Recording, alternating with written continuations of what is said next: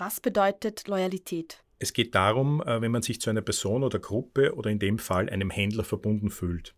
Ein loyaler Kunde ist jemand, der über einen längeren Zeitraum einen Händler mit Wiederholungskäufen honoriert. Was bringen Loyalty-Kampagnen? Es geht darum, gute und sehr gute Kunden an sich zu binden. Ich glaube, das ist der große Unterschied gegenüber normalen Aktivitäten, die der Retail setzt.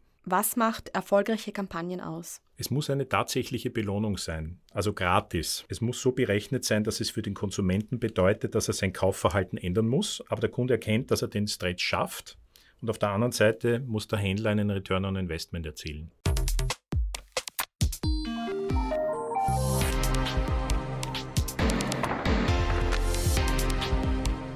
Cash Podcast.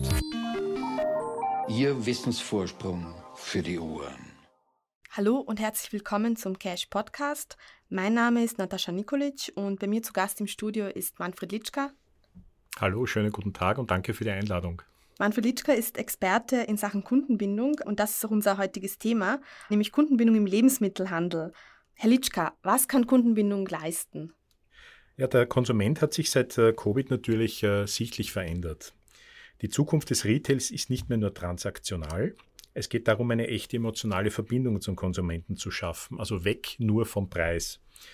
Basierend auf gutem Datenmaterial kann eine erfolgreiche Kampagne kreiert werden und gute Margen eingefahren werden. In erster Linie geht es darum, dass man sich fokussiert auf die guten und sehr guten Kunden und nicht wie bei allen anderen Aktionen auf die Schnäppchenjäger. Warum? Ich konzentriere mich auf die Leute, mit denen ich die besten Margen mache und versuche mit denen noch mehr Umsatz zu generieren. Bevor man eine Loyalty-Kampagne startet, müsste man ja Ziele definieren, die man damit erreichen will. Welche unterschiedlichen Ziele könnten das denn sein? Ja klar, das ist extrem wichtig. Meist handelt es sich um einfache Vorgaben, die wir bekommen, wie zum Beispiel äh, die Frequenzsteigerung oder die Steigerung der Bonsummen. Es kann aber auch um das Thema Brandbuilding gehen. Und sehr oft wird auch eine bestimmte Warengruppe genannt, wo man eine Hilfestellung benötigt, zum Beispiel gerade jetzt bei Obst und Gemüse. Und in Anbetracht der derzeitigen wirtschaftlichen Lage, gibt es da bestimmte Kampagnen, die mehr Sinn machen als andere? Und gibt es überhaupt noch treue Kunden heutzutage oder sind sie alle Opfer von Teuerungen geworden? Ja, das Thema Teuerung ist natürlich ein Krisenthema und natürlich geht es in der jetzigen Situation uns allen um den Preis. Ich merke ja auch die Preisentwicklung bei den Produkten, die ich äh, regelmäßig einkaufe, dass diese äh, spürbar teurer geworden sind. Trotzdem kann ich meine Kunden nicht nur mit dem Preis erfolgreich ansprechen. Es ist ja immer dieses Thema, wer ist der billigste? Kann denn jeder der billigste sein? Ich glaube, das ist unmöglich. Wo liegt die Differenzierung? Gute Loyalitätskampagnen fokussieren auf die guten und sehr guten Kunden und darum, dass Kunden über den Händler anders fühlen und denken. Es geht hier in erster Linie auch um das Thema Gratisbelohnung. Ich möchte als Konsument belohnt werden für meine Treue.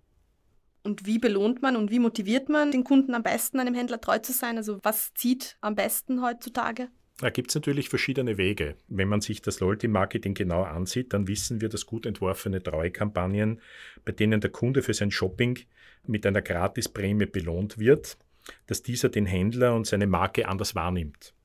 Kunden sammeln sehr gerne, ich glaube, das ist offensichtlich, das geht uns fast allen so, und kommen mit jedem Einkauf ihrem Wunschziel immer näher, bis sie schließlich die Belohnung in den Händen halten. Und das ist ein tolles Gefühl, das Gefühl des Glücks, das Gefühl des Stolzes, dass ich das erreicht habe, dass ich hier so wirklich auf eine Prämie zugearbeitet habe. Und die Art und Weise natürlich, wie ich den Händler sehe, hat sich dann auch massiv verändert. Es geht hier mehr um das Rationale weil äh, man sich auch für die Loyalität wertgeschätzt fühlt als Konsument. Und ich glaube, das ist das ganz Wichtige. Mhm. Jetzt fragen sich vielleicht unsere Hörer, woher weiß Manfred Litschka so viel über Loyalität? Sie sind, äh, wie ich schon eingangs erwähnt habe, seit ungefähr 20 Jahren im Bereich der Kundenbindung tätig. Seit 2022 sind Sie Teil des italienischen Loyalty-Unternehmens Giacalla. Giacalla ist Dschungelbuch-Fans äh, vielleicht ähm, ein Begriff. Für alle anderen, die das Buch nicht gelesen haben, was ist Giacalla und wofür steht Giacalla? Also Giacala war bis vor zwei Jahren ein relativ kleiner und lokaler Player, vornehmlich in Italien. Durch Zukäufe und einen starken Partner, äh, einen starken Investor, einen der größten Investmentfonds Europas, die Firma Ardian, äh, wurde ein Unternehmen mit knapp 2000 Mitarbeitern geschaffen. Giacala ist ein Martech-Unternehmen, wobei sich alles um ein Thema handelt, Change. Und ich glaube, das ist extrem wichtig äh, in diesen Tagen. Begonnen hat es beim Geschäftsbereich Advisory, über Data Analytics und Location Intelligence. Und es geht immer um das Thema Change. Wie können wir uns im Marketing verbessern? Wie können wir die vorhandenen Daten besser nutzen? Das ist, glaube ich, ein äh, sehr, sehr heißes Thema auch in Österreich. Ja. Und wie können wir die reale und die virtuelle Welt des Kunden verschmelzen? Wir wissen, wo sich äh, Verbraucher aufhalten, aber auch warum sie sich dort aufhalten, wonach sie dort suchen und wie man sie begeistert und wie man die Kundenerlebniswelt anreichern kann. Es geht also darum, dem Kunden mehr zu bieten als nur reines Einkaufen. Die Unit Loyalty Engagement verbindet dann alles mit der realen Welt, also den Konsumenten im Store. Während viele Händler auch da einfach nur auf Preis setzen, haben wir die Lösungen für eine emotionale Form der Kundenbindung. Das heißt, Daten haben Sie jetzt schon angesprochen. Sind Daten genau das, was Sie anders oder besser machen als andere Anbieter oder wo ist Ihr USP in dem Ganzen? Ja, das Wichtigste ist, dass wir ein äh, Player sind. Ich würde sogar sagen, der einzige Player in dem Bereich, der also tatsächlich analog und digital verbindet der also wirklich mit, mit Daten arbeitet und mit vorhandenen Daten auch aus der Google-Welt etc. Mhm. den Konsumenten besser verstehen kann und analysieren kann. Vielleicht nur ganz kurz, weil Sie auch gefragt haben, der Name Chakala, der hat zu tun mit unserem Gründer Matteo de Brabant. Der war in seiner Jugend bei den Pfadfindern in Italien und dort hat jeder einen Spitznamen und er hat den Spitznamen Chakala gewählt. Das ist das Krokodil aus dem Dschungelbuch. Und das hat ihm so gut gefallen, dass er bei der Firmengründung also diesen Namen sozusagen wieder verwendet hat. Dadurch, dass Sie ja so lange in der Kundenbindung tätig sind, wie hat sich denn Kundentreue in dieser Zeit verändert, wenn wir jetzt sagen, in den letzten 15 bis 20 Jahren? Hat sich da etwas getan? Ja, da hat sich massiv die ganze Situation geändert. Als ich äh, Anfang der 2000er Jahre äh, in diesem Bereich begonnen habe, ging es in erster Linie darum, dass man Kundenbindungsprogramme macht mit Prämien, auf die man hinarbeitet. Und das waren in Wirklichkeit, heute würde man sagen, Non-Food-Aktionen, mhm. wo man ein Produkt mit einer Ersparnis von 30, 40, 50 Prozent äh, kaufen kann. Das war aber auch die Zeit, wo die Leute noch, wenn Aldi oder Hofer bei uns eine Non-Food-Aktion hatte, äh, draußen Schlange gestanden sind, damit äh, sie dieses Produkt bekommen. Diese Zeit ist vorbei. Das sehen Sie auch auf den Parkplätzen ja. dieses Händlers. Und genauso ist es mit den Kundenbindungsprogrammen. Es muss eine, eine wirklich attraktive Prämie sein und die sollte im Idealfall gratis sein, als Belohnung und als Danke, dass der Kunde bei Ihnen Geld ausgibt. Sie sind ja europaweit tätig in diesem Bereich. Können Sie uns ein bisschen schildern, wie sich äh, denn die Märkte unterscheiden in Europa? Naja, vom Grundsatz her funktioniert es relativ gleich. Der Konsument an sich ist ja nicht unterschiedlich in den Ländern. Aber es gibt natürlich lokale Gegebenheiten, es gibt äh, die unterschiedlichen Einkommenssituationen, auf die man aufbauen muss. Was wir im internationalen Bereich heute sehen, ist, dass man außerhalb Österreichs etwas risikofreudiger ist, äh, wenn es um äh, Kundenbindungsmaßnahmen geht und hier wirklich viel Geld in gute Kampagnen investiert. Die Erfolge sind aber auch messbar und vorhanden. Ich glaube, ansonsten würde kein Händler ein zweites Mal äh, viel Geld investieren. Mhm. Welche Länder sind es denn, von denen sich die österreichischen Händler ruhig etwas abschauen könnten bei den Kundenbindungskampagnen? Naja, sicher mal die äh, zwei großen wie Italien und Frankreich, wo hier wirklich sehr, sehr stark agiert wird. Aber wir brauchen gar nicht so weit wegschauen. Wir brauchen nur Richtung Osteuropa schauen. Da gibt es auch äh, Märkte, wo hier viel aktiver gehandelt wird als bei uns in Österreich. Mhm. Wenn man sich die Kampagnen international anschaut und dann mit denen in Österreich vergleicht, merkt man ja auch eine Gemeinsamkeit. Das sind ja oft Kinder im Fokus. Warum werfen sich so viele Händler auf Kinderkampagnen?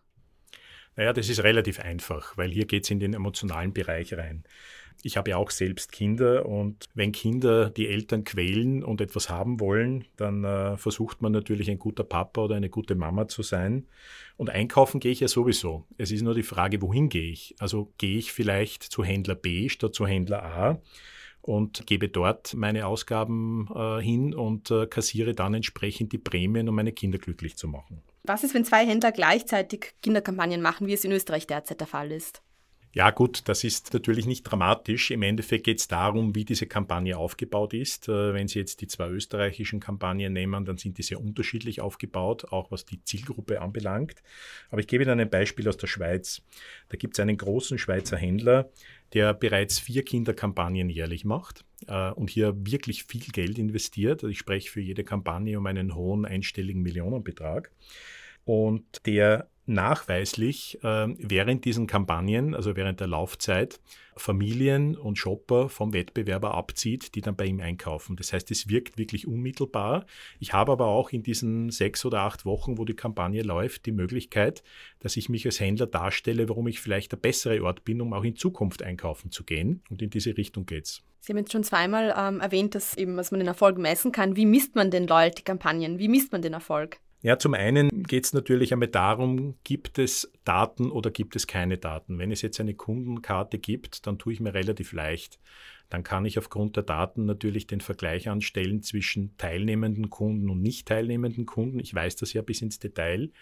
Ich kann, äh, wenn es keine Kundenkarte gibt, kann ich aber in einen anderen Bereich gehen. Ich kann mir die Ausgabenbandbreiten anschauen, also zum Beispiel die Ausgaben von 0 bis 10 Euro, 10 bis 20 Euro und so weiter und schaue mir die Veränderungen in den einzelnen Wochen an, äh, wie sich im Idealfall dann alles Richtung der höheren Ausgabenbandbreiten ergibt.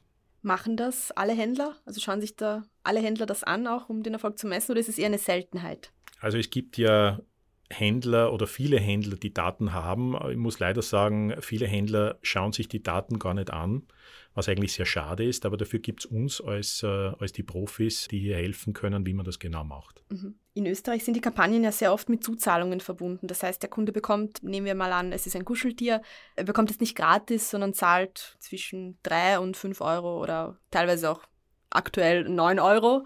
Wieso machen das die österreichischen Händler genau so und äh, warum ist es dann nicht gratis? Weil sie ja gesagt haben, dass gratis eigentlich die Belohnung sein müsste. Ja gut, das ist natürlich der Punkt, äh, wie das Ergebnis aussehen wird. Der Konsument ist nicht dumm. Der Konsument weiß eigentlich genau, wenn es für ihn ein Deal ist oder nicht. Wenn ich jetzt äh, dieses äh, besagte Plüschangebot, das gerade in Österreich ist mit 9,99 Euro, das ist kein Deal für den Konsumenten. Das wird nicht funktionieren. Das wird man sicherlich an den Zahlen sehen. Wenn es aber eine Gratiskampagne oder eine fast Gratiskampagne ist, das kann sein so ein Münzenbetrag wie 1 Euro, 2 Euro im Idealfall, dann bewegt das Massen. Und es geht ja schon auch in den Bereich rein und das können Sie bei jedem Retailer sich anschauen. Wenn ich heute bei der Kasse stehe und die Kassierin Punkte anbietet, dann hören Sie meistens ein Nein, danke. Wenn es aber wirklich interessant ist, dann nehmen die Kunden das auch. Da kommen wir auch gleich zur nächsten Frage. Welche Rolle spielt der Faktor Mitarbeiter bei Kampagnen? Und bieten Sie als Loyalty-Unternehmen auch ähm, Schulungen an für Mitarbeiter? Ja, der Faktor Mensch ist natürlich die Herausforderung im klassischen Handel. Der Mitarbeiter oder die Mitarbeiterin ist entscheidend wie wird, und damit fängt es, glaube ich, schon an, einmal die Kampagne überhaupt verstanden? Äh, sprich, äh, gibt es eine Information an die Mitarbeiter, warum man so eine Kampagne macht? Wir unterstützen da mit entsprechenden Schulungen. Wenn dieses Verständnis da ist, dann wird das natürlich an den Konsumenten auch ganz anders weitergegeben. Aber ich komme wieder zurück zu äh, dem, was ich vorher gesagt habe. Wenn Sie jetzt eine Kassierin sind, die beim Händler an der Kasse sitzt und Sie fragen zehnmal, sammeln Sie Punkte und das Angebot ist aber nicht interessant und Sie hören neun oder zehnmal Nein Danke, dann werden Sie sich überlegen, ob Sie das elfte Mal fragen. Wenn es natürlich etwas Interessantes ist, wo ich sage, das ist wirklich ein Deal für mich, das ist gratis, das ist eine Belohnung für mich, dann wird das nicht der Fall sein, sondern dann werden die Konsumenten äh, das auch sehr dankbar annehmen. Mhm. In Österreich sind Loyalty-Kampagnen ja vorwiegend ähm, eigentlich bei Supermärkten zu finden. Der Discount macht mit einer Ausnahme, das ist Penny, eher keine Kampagnen. Warum ist das so? Weil in anderen Ländern sieht man ja durchaus, dass auch Discounter sehr ähm, gerne Kampagnen machen. Das ist eine gute Frage.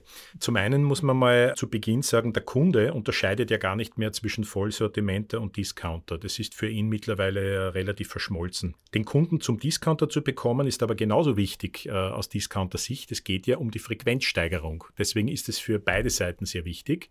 In Österreich wird das äh, von den zwei Großen bis jetzt nicht oder kaum gemacht. Äh, wenn Sie sich aber im Ausland umschauen, es gibt kein Lidl-Land, das keine Loyalitätskampagne macht.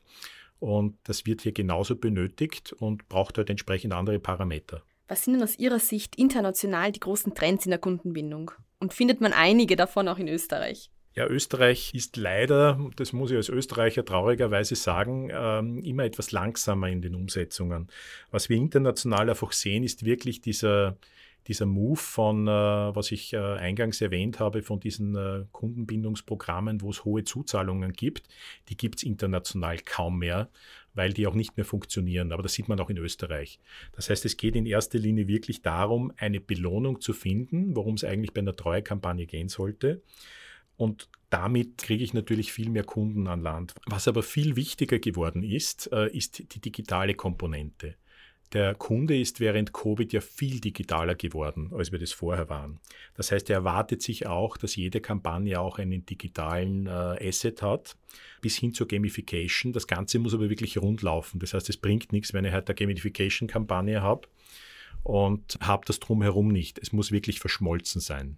Was ist Gamification? Naja, Gamification ist im Grunde genommen ja eigentlich nur ein Bereich, wo ich den Konsumenten mit meiner Marke in Verbindung kriege und das spielend. Mhm. Äh, es gibt ja einige Anbieter, die äh, das Ganze so verknüpfen. Das äh, funktioniert sehr gut, dass ich zum Beispiel online spiele, gewinne einen Preis und muss mir diesen Preis dann innerhalb einer gewissen Zeit im nächsten Store abholen. Und wenn ich schon dort bin, kaufe ich dann vielleicht auch gleich ein.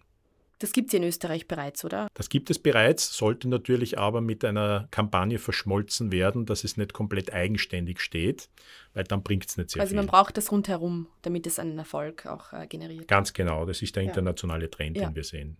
Abschließend eine Frage an Sie, Herr Litschka. Sind Sie ein treuer Kunde? Ja, das würde ich schon sagen. Ich bin auch treu. Ich entscheide mich immer wieder für eine bestimmte Marke und natürlich auch immer wieder für einen bestimmten Händler immer passieren natürlich auch, wie wertgeschätzt man wird als Konsument. Herr Litschka, herzlichen Dank für dieses Gespräch. Danke für die Einladung. Und Ihnen danke fürs Zuhören. Bis zum nächsten Mal.